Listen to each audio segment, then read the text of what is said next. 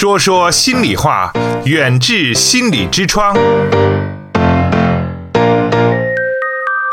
请关注远志心理的微信号，方法是在手机微信中点击右上方的加号，添加朋友，找到最下方的公众号，然后搜索“远志心理”，就可以找到远志心理严家民的微信公众号。关注后，按照提示回复关键字“严家民”或“代金券”。即可收获更多惊喜。那刚才的上一个时段呢，我们跟大家分享了关于马太效应，以及我们的呃这个钟宁老师所说的皮格马利翁效应，关于这个孩子在学习和日常生活中如何培养一个自觉的这样的一个比较好的品性。那刚才这个钟宁老师也说了，说人类的本性可能都是渴求赞美和肯定的，而且呢，一般得到这样的鼓励的话，都会比较出现比较好的这样的效果。嗯，那。想问一一下钟宁老师，这个嗯，皮格马利翁效应，它这个东西，可能很多家长会觉得说，那我的孩子也不能总夸，有的时候我总夸他，总肯定他，他就听不得批评的话了。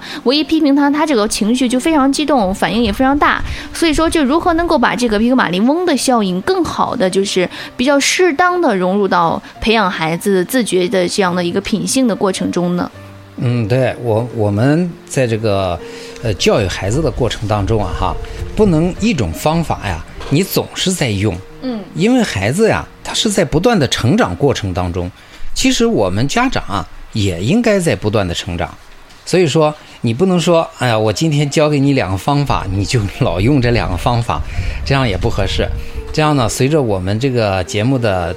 播下去啊，呃，我们将来会讲更多的一些心理现象。和一些呃这个效应啊，这样呢，我们想着是帮助大家能够更好的去理解学生的学习过程，把学习过程啊，我们把它分析的呃比较透彻，这样呢，也能够让我们家长啊，呃，包括我们的老师啊，用一个什么样的方法来教育孩子？嗯啊，你比如说刚才我们所说的哈，呃，咱们人类本性当中有一个非常深刻的渴求啊。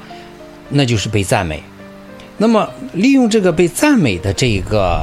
呃现象呢，我们用心理学当中的期待效应，也就是刚才所说的皮格马利翁效应。嗯，那么用这个这个心理学现象啊，我们去解释，呃，安排我们下一步的工作，我们对孩子，呃是非常有用的。但是呢，我们并不是说你总是要表扬一个孩子。你也不能说总是批评一个孩子。我们说，任何的一个成功的教育方式啊，我们都有几个方面的认识啊，不能说用一个方面来解决问题啊。所以说，我们经常所说的哈，每一个人都有可能成功，但是能不能成功呢？我们说取决于周围的人啊，能不能像一个成功的人士那样对待他，那样去爱他、希望他和教育他啊。如果说我们反过来，我们对他的学习也不重视啊，我们也不去赞美，我们也不去表扬。你比如说，他这次考了满分，老师跟家长啊都爱理不理的。那么考了几次以后，他自己感觉到我不被肯定，我也没有被赞美，那么他的学习热情啊可能就会下去了。那这样的话呢，他的成绩可能就会下降。呃，我们为什么要这样说呢？因为这个孩子呀，他的这个发展过程啊，他的心智发展也是一个过程，他们并不是很成熟，啊，他因为一件事情或者因为一很小的一件事情，他就感觉到我不爱学习去了，或者是说我们说某一个老师或者是家长说了一句不太注意的话。伤害到他，就说：“哎呀，你干什么也不行。”对，这样的一句话。那我就其实很多小朋友可能长小时候都听过，就比如说我，我妈妈就说：“你这个做事啊，一点长进也没有。你这样长大了能干什么？哎，你要是长大了能跟我似的，我就知足了。”嗯，我也听过这种话。对啊，所以说你 小时候很不高兴啊。你说我呀，什么也不干，正好。对吧？呃，我小时候会跟我妈吵，我说你等着，我肯定不像你说的那样。啊，这是一个逆反，逆反，这叫正逆反，非常好，非常好的正逆反。嗯嗯，那么我们说，呃，一个人的自尊心，嗯，自尊心呐，呃，自信心都是人类的一个精神支柱。是的啊，你像自尊心、自信心，你要是没有这个就不行了，这个人是吧？那么是人的精神支柱容易萎靡不振。对，嗯，那么这也是一个人成功的先决条件。嗯，所以说，不管是家长、老师，你都要切记，千万不要忽视别人的自尊心，啊，千万不要不注意别人的自信心，尤其是孩子，啊，要想建立一个人的自信心啊，非常非常的难。那么破坏一个人的自信心呢，非常的容易。所以我们就说啊，让一个人的重建自信，不知道比破坏一个人的自信心要难上多少倍。嗯，啊，我们是这样说的这句话，为什么呢？就是说，你一不小心，你伤害到他的自尊和伤害到他的自信，那么这个孩子呢，他很可能就放弃，啊，很可能就放弃。所以说，我们在我们这个教育者啊，应该在这方面应该注意，这个家长啊，我们也应该注意这一方面的这个呃孩子的问题，啊，那么我们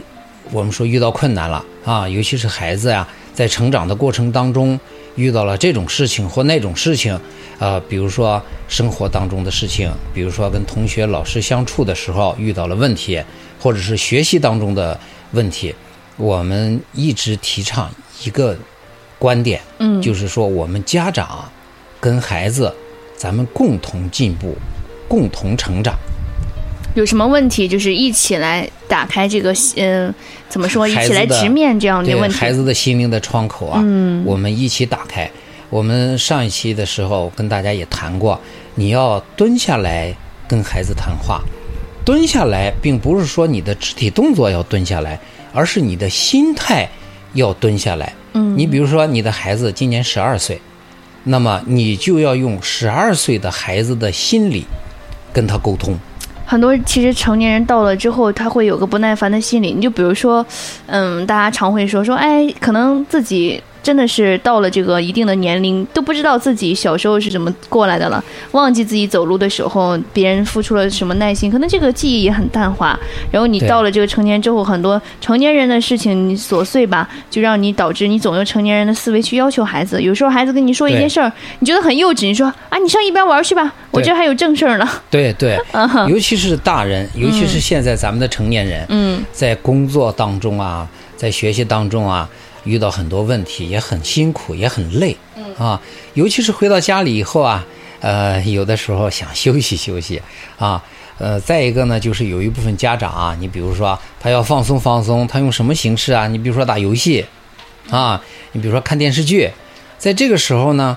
你的孩子来问你问题了，嗯，这时候显得可能就不耐烦是。啊，还是要注意哈。对，非常要非常非常的注意这一点。嗯，那我们整点之后再来跟大家来详细的来展开来讨论一下我们的钟宁老师刚刚提到的这个孩子和家长之间沟通的一个耐心和这样的一个心态的问题。刚才这个，嗯，钟老师在讲到这个。嗯，很多的关于孩子的这样的教育的过程中，也有说到说我们家长的这样的一个身份的切换，以及和孩子的沟通中的一些心态的调整，也是需要非常非常注意的啊。对，那么我们刚才说了，你要跟孩子共同成长，啊，我们说现在啊，尤其是孩子回家以后啊，作业非常多，啊，他的问题呀、也非常多。那么这个时候呢，我们希望啊，家长啊跟他共同解决，一起解决。你比如说，有的家长会说，我的文化程度不高，呃，孩子的问题我已经解决不了了。那么咱们能不能跟学校的老师沟通一下呀？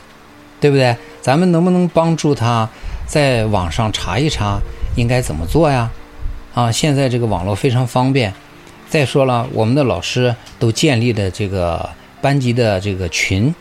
那么在群里面我们可以一起讨论啊。所以这样呢，把孩子每天的问题啊都消灭在萌芽当中啊。比如说孩子不会做的问题，你就要今天当场解决，今天的事情必须今天做完。如果说你今天的题目不会做，好吧，我们拿到明天去；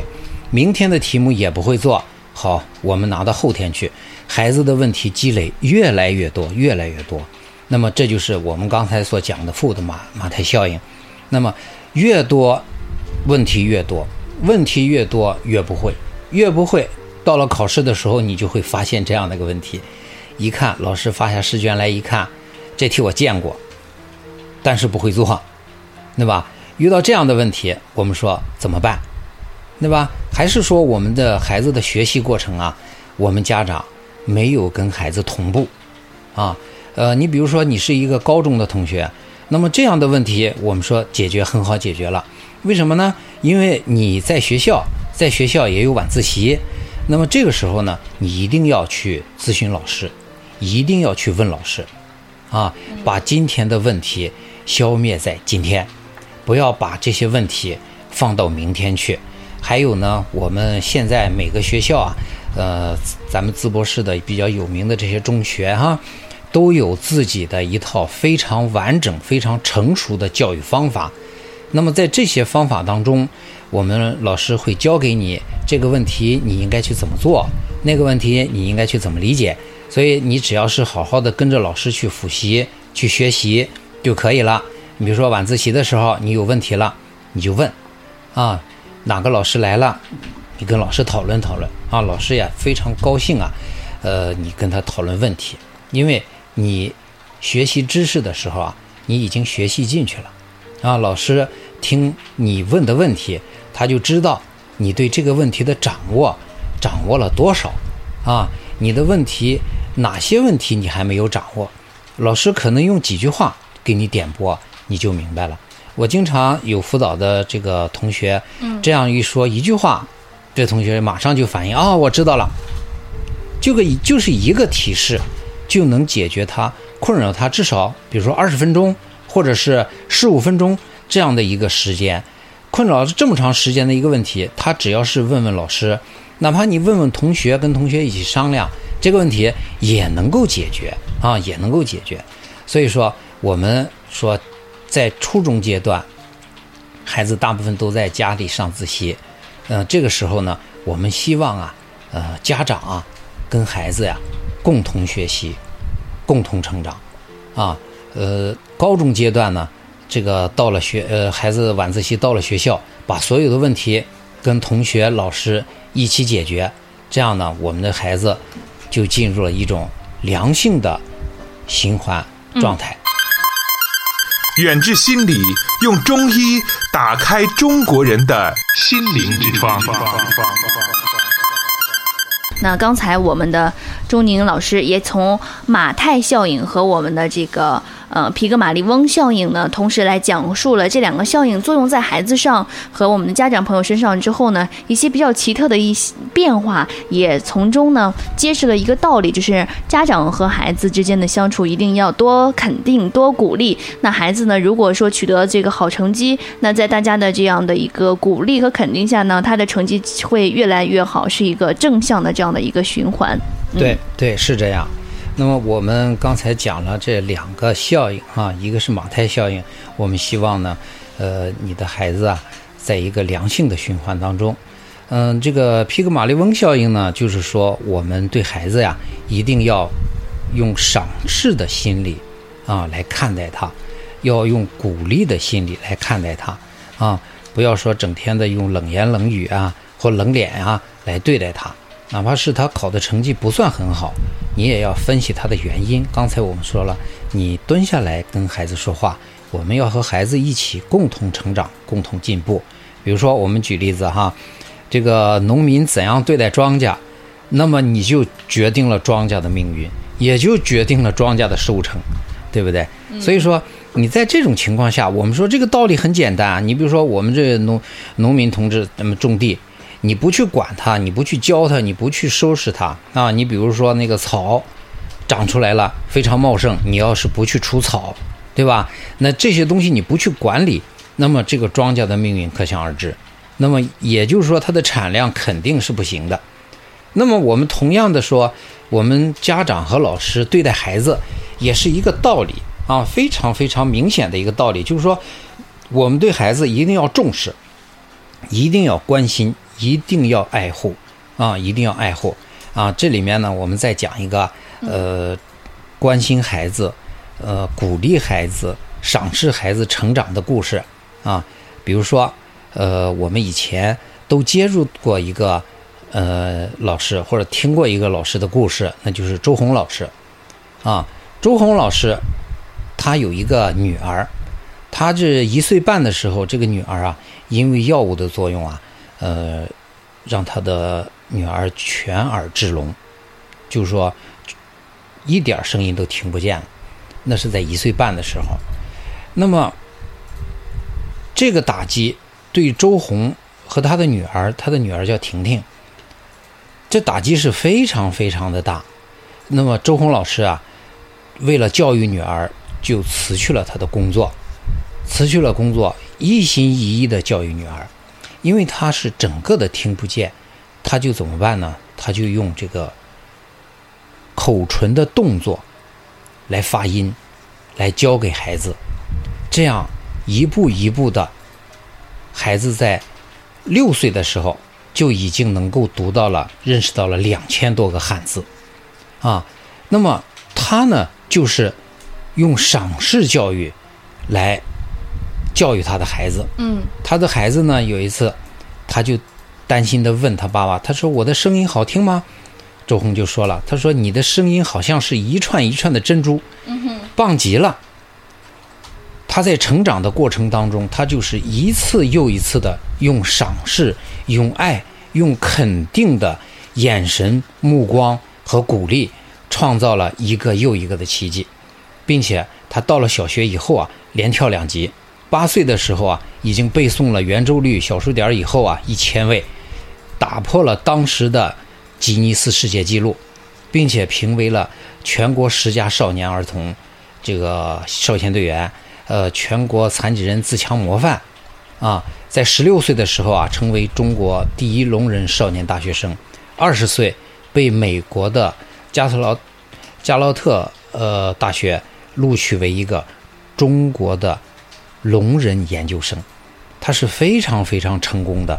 那么他的奇迹就在于什么呢？就在于赏识，就在于赏识，在于鼓励，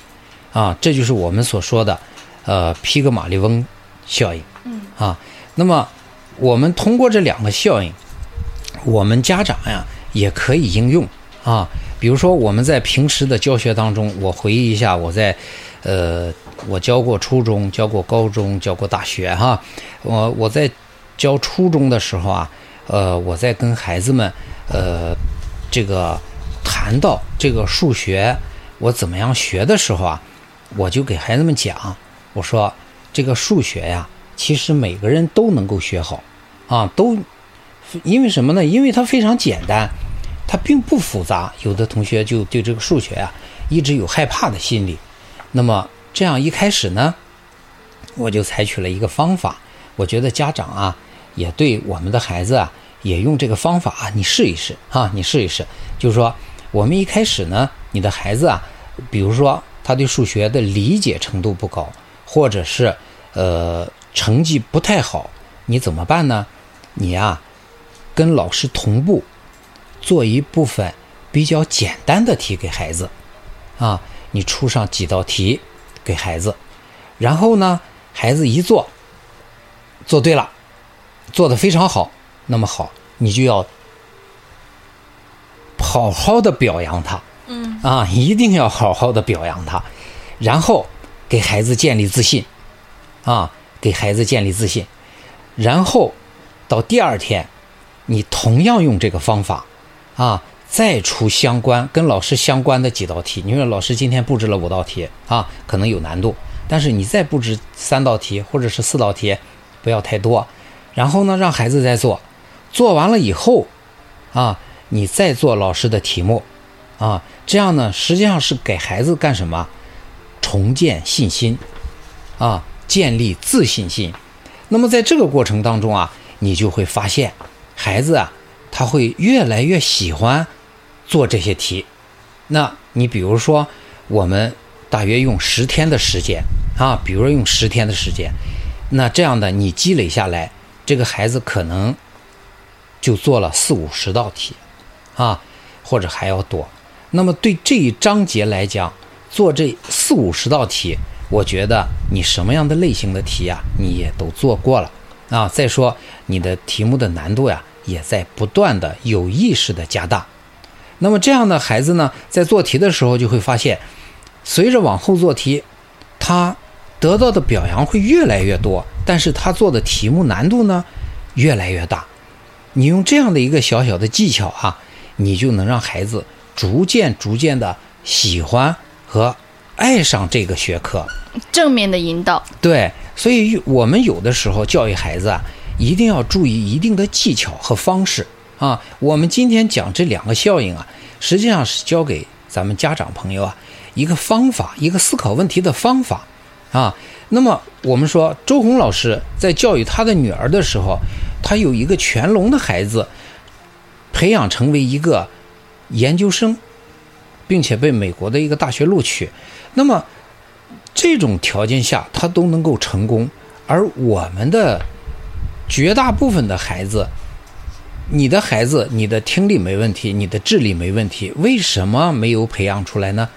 我觉得应该是家长给孩子沟通的问题啊。我们说，呃，老师都在辛勤的工作啊，也在辛勤的努力的教你的孩子，而我们的孩子呢，可能有的成绩好，有的成绩不好，那么你就要分析，你这个孩子是为什么要成绩这么好啊？你就要通过各种方式来了解他啊，让他进入正的呃循环当中啊。我们用皮格马利翁效应，也就是说赏识，我们继续对孩子加加以鼓励啊。但是我们强调呢是不要让孩子骄傲啊，呃要适度啊，一定要适度。看到孩子这个问题，一定要有批评，一定要有教育啊。我们说。只有赏识没有批评惩罚的教育，应该是不负责任的教育，至少它是不完整的教育。嗯，所以说我们强调啊，这个，呃，用一些技巧和方式，能够让孩子逐渐逐渐的进入到良性循环、正的马太效应方面。我们每个家长都要学会一个方法，我们每个家长和老师呢，都要用一个赞赏的态度来对待你的孩子。对待你的学生，嗯，也就是我们大家应该好好的运用一下皮格马利翁效应。是，这真是教育也是一门学问。其实有的时候听钟老师您说，其实我觉得不管是对于孩子的教育，还是对于日常人与人之间的相处，其实这两个效应都是很有用的。还是需要大家来细细的研究。在这个钟老师的解释之下，可能大家再接触的话就比较轻巧。那先，其实转眼间通过我们钟老师这些丰富的这样的一些解释和关于两个效应的这样的解说的前这样的一个呃情况下，其实时间过得也非常的快啊。那我们呢，这个节目也接近尾声了。远志心理健康服务包括中西医结合的心理诊治和咨询，大中小学生的心理健康辅导，国家心理咨询师、中医心理师培训和心理健康讲座。听众朋友，远志心理用中医打开中国人的心灵之窗。本期节目就到这里，我们下期再见。星星是夜空的转折，思念是回家的钥匙，起飞到降落又换了个城市，人海汹涌，我被吞噬。你说要我跟懂事，这话多像一个字。如果这就是你爱着我的方式，宁愿让你就一走了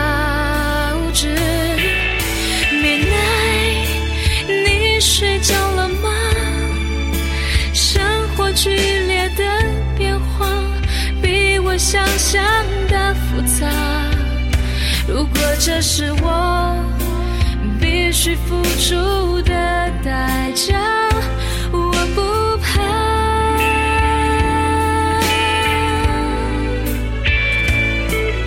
Good night，你听到了吗？世界多么的喧哗，我想安静一下。有些痛苦能让人一夜就长大。天快亮了